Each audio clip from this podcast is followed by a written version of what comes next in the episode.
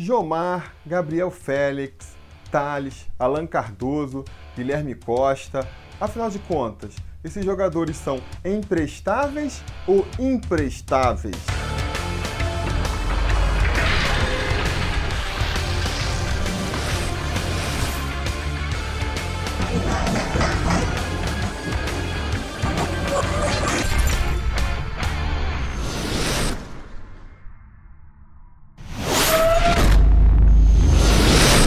Torcida vascaína Felipe Tiru de volta na área, hoje para comentar aí sobre os jogadores que foram emprestados pelo Vasco em 2018 e retornaram no final do ano de volta para o Vasco. Jogadores esses que têm duas características em comum, né?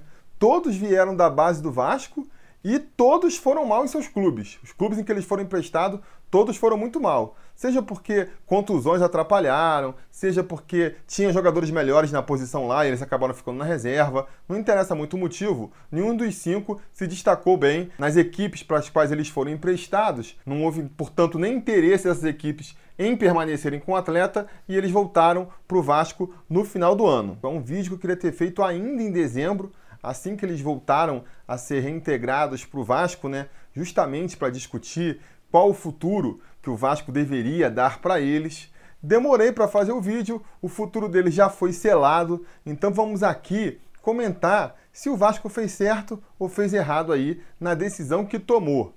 Caso você não saiba, né, no final do ano passado ainda, o Alexandre Faria veio a público falar que dos cinco jogadores emprestados aí que a gente comentou, o Jomar, o Gabriel Félix, o Thales, o Alan Cardoso e o Guilherme Costa, todos é, não seriam aproveitados, à exceção do Guilherme Costa, que teria uma chance ainda na pré-temporada, né? Seria avaliado pelo Alberto Valentim para então decidir se seria aproveitado nessa temporada ou não. E aí, será que essa decisão foi correta? Vamos comentar aqui. Vamos começar primeiro com os nomes mais fáceis, né? Com as decisões mais fáceis. O Jomar e o Gabriel Félix, na minha opinião, realmente não dava para contar com eles. Jomar, o Jomar, ele é um jogador oriundo da base do Vasco, mas é o mais velho dessa turma aí, já tem 26 anos. Quer dizer, já passou da idade de se esperar que ele pudesse render alguma coisa, evoluir no futebol, né? Ele sempre foi um jogador muito é, voluntarioso que jogou muito no físico, né? Tinha essa esperança de que ele fosse ser um novo Odivan, de que ele fosse ser o Odivan 2.0. Acabou não se confirmando, né? Talvez tenha faltado um Mauro Galvão ali no caminho dele para poder é, dar um up na carreira do jogador, vamos dizer assim. Então, está sendo emprestado aí, vai para o Oriente Petroleiro da Bolívia. O contrato dele é até o final do ano, então é, tá indo para não voltar mais para o Vasco, essa que é a verdade. Realmente é um jogador que não tinha mais espaço no Vasco, um jogador que não era do nível do Vasco, não é, arrisco dizer, do nível da primeira divisão do, do Campeonato Brasileiro, mas é um jogador que eu acho que pode se sustentar no futebol aí sim, sabe? Não acho que ele seja péssimo também não. No seu vigor físico ali, na sua vitalidade, eu acho que se ele for disputar aí campeonatos de nível técnico mais baixo, ele pode até se destacar na força bruta, vamos dizer assim. Espero que seja o caso dele lá na Bolívia torço por ele, torço por todos os meninos da base, vivo repetindo isso aqui. Então tomara que ele, que se ele se dê bem é lá no Oriente Petroleiro, que depois desse empréstimo eles decidam renovar com o jogador. Quem sabe aí, daqui a uns 3, 4 anos, a gente vai ter o Vascão disputando uma Copa Sul-Americana aí, uma pré-Libertadores, e aí bate de frente com o Oriente Petroleiro e a gente descobre que o João ainda está lá, que virou uma das referências do time, um dos líderes do time. Já pensou? Seria bacana. Fica a minha torcida aí para que isso aconteça.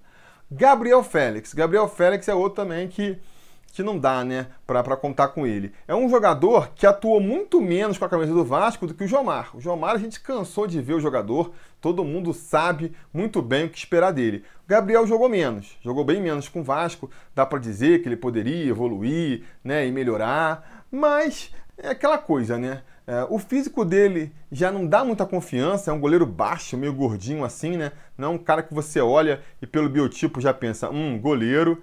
As atuações que ele teve pelo Vasco foram fracas, em nenhuma ele conseguiu se destacar a ponto da gente pensar que ele poderia vir a ser um bom goleiro. E ele tá, pro azar dele, no meio de uma safra aí de muitos goleiros promissores da base, vindo ainda da base. O Jordi, eu já acho melhor do que o Gabriel Félix, né? Para mim, ele vem melhorando. Já falei aqui outras vezes do Jordi, não vou repetir aqui. Tem o João Pedro, que também foi até puxado da base esse ano, né? Tem 20 anos, quer dizer, podia estar disputando aí até a, a Copa São Paulo de Júniores, mas foi integrado ao elenco principal do Vasco, está treinando para ser o terceiro goleiro do Vasco esse ano, né? E, e, foi um goleiro que se destacou muito na base do Vasco. O Alexander, que é quem está defendendo o nosso gol lá na Copinha esse ano, também é um goleiro muito promissor, de quem se fala muito bem. Tem um Lucão também muito elogiado na base. Então, quer dizer, tá vindo um monte de goleiro bom aí pela frente. E aí não vale a pena para o Vasco ficar é, bancando Gabriel Félix que é um jogador que eu já falei, do qual não se dá para confiar muito, com tanto talento vindo aí e querendo a sua oportunidade, né? Desses quatro aí que eu falei, Jordi, João Pedro, Alexander e Lucão, dificilmente os quatro vão chegar a, se firmarem como goleiro titular do Vasco, né? Porque se um desses for realmente bom, a tendência é que ele agarre ali a posição e fique por muito tempo. Então, nessa briga aí, não tem espaço para Gabriel Félix. Realmente é, vai ter que ser emprestado aí. Vamos ver, não apareceu nenhum clube interessado ainda. O contrato dele é até o comecinho de 2021, quer dizer, tem mais dois anos aí pela frente com o Vasco, então deve ter que ser emprestado mais uma vez volta no final de 2019 e a gente vai ter que emprestar de novo, porque no Vasco eu acho que não vai ter mais espaço não. Tem também o Thales, né? Aí a gente já vai estar tá entrando num terreno mais pantanoso, mais polêmico, porque o Thales é um jogador em que a gente colocava muita esperança, né? Jogador que foi titular das seleções de base do Brasil, né? Uma das promessas do Vasco aí desde lá do começo da década começou muito bem em 2013 e que se perdeu aí na, na carreira muito mais pelo que ele fez fora de campo do que pelo que ele fez dentro de campo, né? O que ele fez fora, refletindo, claro, no seu desempenho dentro de campo. É um jogador que, que viveu aí muitas oscilações no Vasco, né? Ele começou a ser aproveitado no time principal em 2013, quer dizer, lá se vão cinco anos.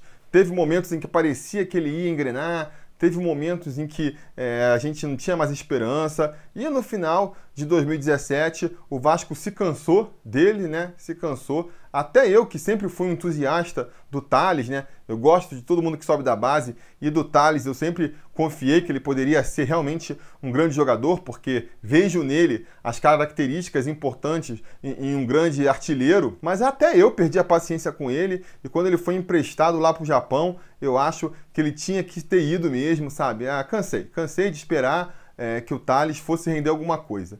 Passou um ano, o Thales longe, a gente com problema ali para achar um centroavante, né? Até chegar o Maxi Lopes, principalmente. Mas mesmo hoje, precisando de um reserva para o Maxi Lopes. Quando o Thales voltou, eu já estava mais amaciado de novo, já estava topando dar mais uma chance para o Thales. Se eu tivesse gravado esse vídeo lá em dezembro, quando eu queria, estaria falando que eu acho que o Vasco tinha que dar mais uma chance para o Thales sim, mas não posso também é, criticar o Vasco por desistir do Thales, né? O Vasco já deu é, segunda, terceira, quarta, quinta chance para o Thales, né? Quantas chances mais você vai dar para o jogador até assumir que não tem mais jeito, que não tem mais como resolver, sabe? Muitos jogadores aí não têm uma chance sequer. A gente está falando aí do, do Gabriel Félix, por exemplo, jogou, sei lá, 10 jogos pelo Vasco, já está sendo descartado. Teve uma chance, não aproveitou, está fora. O mundo do futebol é bem cruel nesse sentido. O Thales, por tudo que ele fez nas divisões de base, teve muito mais chance que a maioria dos jogadores e não soube aproveitar. Uma hora você tem que dar o basta, né? Não só porque isso para de, de funcionar para o jogador, aquele discurso do, ó, oh, você vai ter mais uma chance, agora você tem que agarrar, e que ele sempre falava, não, claro, com certeza, agora estou mais maduro, agora vou aproveitar. Sabe, uma hora isso deixa de funcionar, o próprio jogador sabe, né, ou imagina que, ah, tudo bem, eu posso pisar na bola de novo, que eles vão dar mais uma chance para mim. E funciona muito mal no grupo também. Você tem um monte de moleque ali querendo ter oportunidade, querendo ter chance, se dedicando, fazendo tudo certinho. Não tem a oportunidade porque tem um jogador que só pisa na bola, que só faz besteira e que a direção fica passando a mão na cabeça dele, né? Então, até para não contaminar o grupo, eu acho que faz sentido o, o Vasco desistir do Thales. Desistiu mesmo, porque o contrato dele com o Vasco vai até o final do ano. Ele foi emprestado até o final do ano para Ponte Preta, né? Então, se ele for bem lá na Ponte Preta e a Ponte Preta quiser ficar com ele, ou outro clube aparecer interessado no Thales, é, o Vasco não vai ganhar nada com isso. Fica até uma lição para a gente ter aí quando for discutir de, de moleque da base sendo negociado, né? Tem muita discussão agora, né? Se o Vasco por quanto que vende, vende o Natan, se realmente ele for lá para a Espanha, o Riquelme tem interessados, por quanto vende o Riquelme, o Vasco também contratando promessas, que nem o Ian Sassi, né? E aí está um exemplo de por que, por mais promessa que seja um jogador, você contratar um jogador ainda novo é sempre uma aposta. O Thales é um jogador que, quando começou ali, quando começou a se destacar nas divisões de base, todo mundo colocava ele como jogador de seleção brasileira. Poderia até ser um exagero lá de quem comentasse, mas se você está botando o cara na seleção brasileira, o que você espera? Que no mínimo um bom jogador para o clube ele seja. E nem isso ele acabou se confirmando. Então, não sei se chegou a haver propostas oficiais para o Thales em todo esse período aí que ele ficou no Vasco, mas se houve e o Vasco recusou, perdeu dinheiro. Perdeu dinheiro, agora o Thales vai sair de graça do Vasco aí. Então, quando a gente for discutir de jogadores mais novos, de promessa, de vender, a gente tem que sempre botar na balança isso também, né? Às vezes as promessas acabam não vingando. Enfim, o que eu falei para o Jomar, aí eu repito para o Thales, né?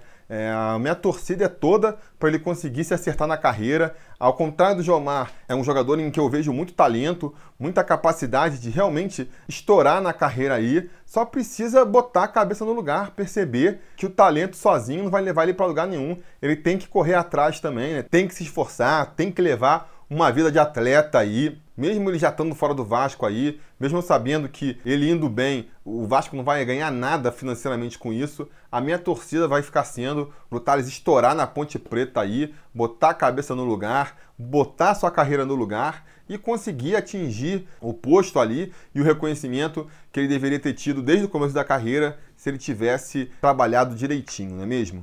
Outro jogador que, que não está nos planos do Vasco e que possivelmente vai ser dispensado aí sem trazer nenhum dinheiro para o clube, é o Alan Cardoso, menino aí de 21 anos, né? Teve poucas oportunidades no Vasco, eu acho também.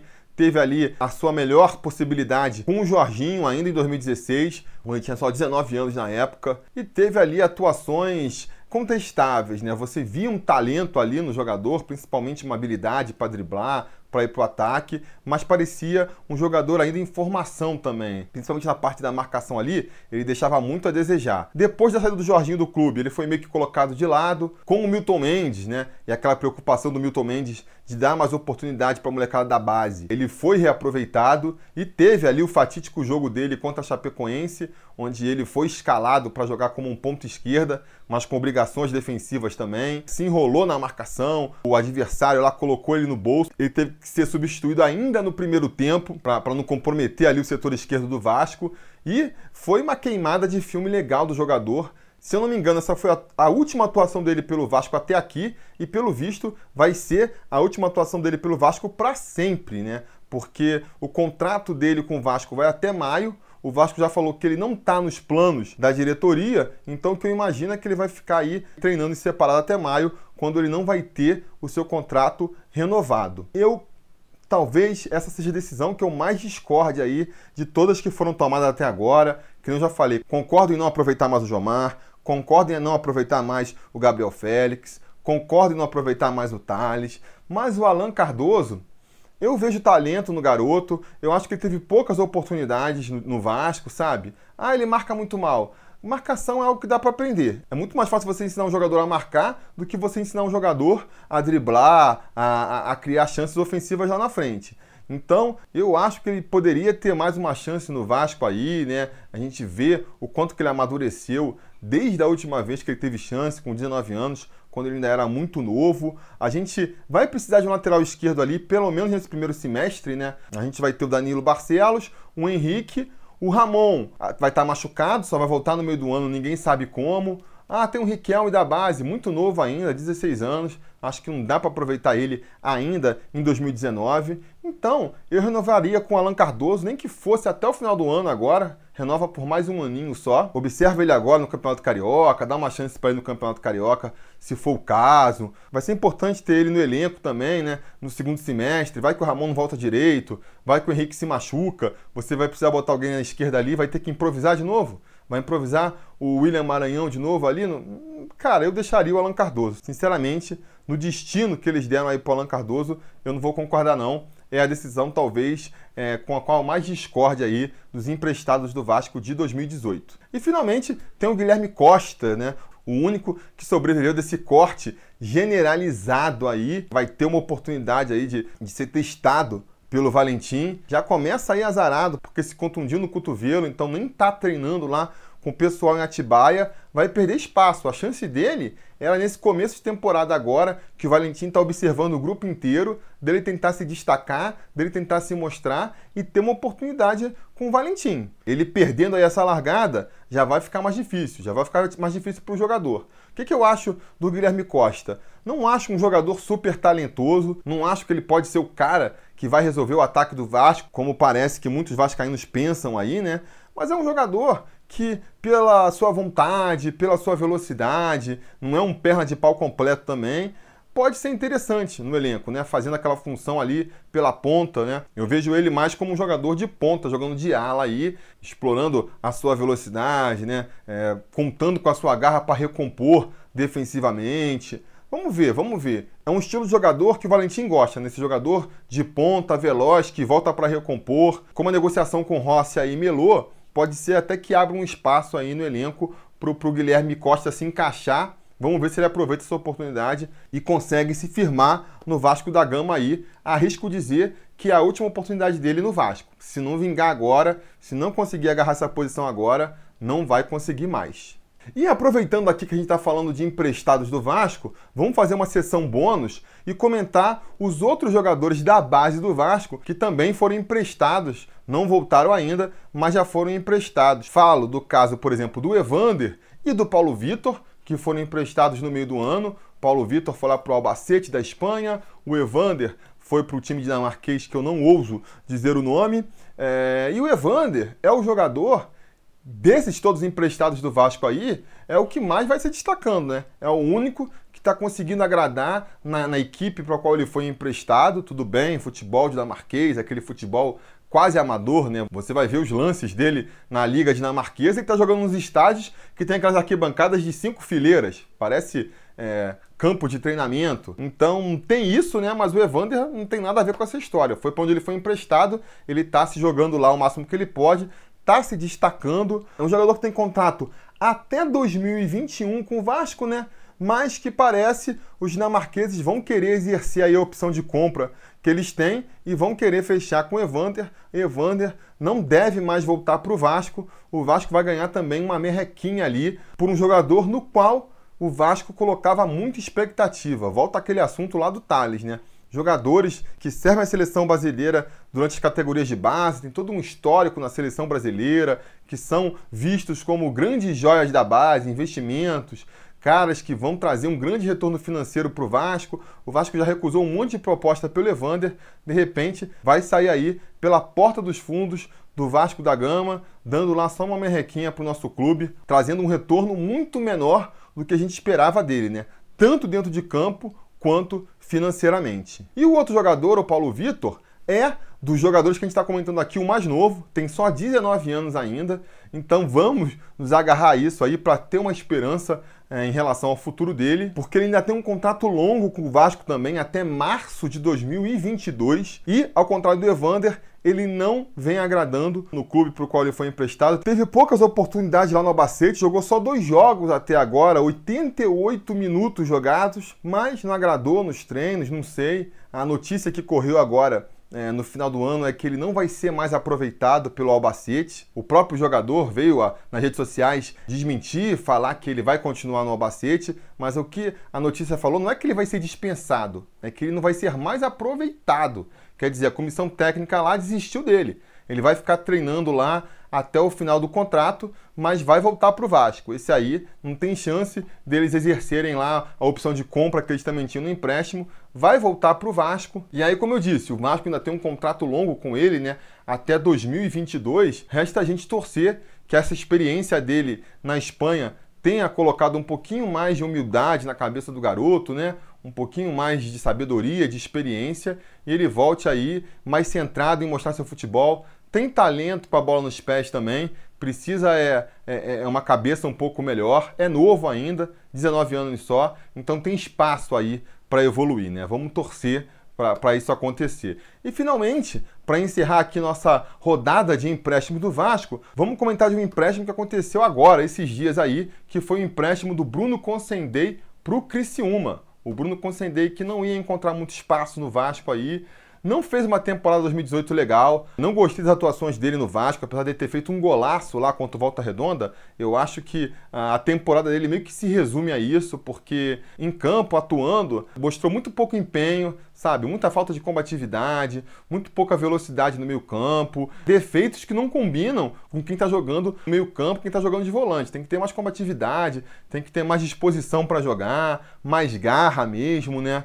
Então, ele foi emprestado aí para o Criciúma, vamos torcer para lá ele ter oportunidade de jogar, ter oportunidade de crescer na carreira, ganhar experiência. É importante que ele atue, né? O problema muitas vezes desses empréstimos é que empresta jogadores para uns clubes onde ele não joga. Fica só treinando lá e aí o empréstimo acaba não servindo de nada. Espero que não seja o caso. Vou torcer para o Bruno Consendei fazer uma boa temporada pelo Criciúma, voltar mais experiente e poder, ao contrário da grande maioria dos jogadores que a gente comentou aqui hoje, realmente trazer um retorno para o Vasco, né?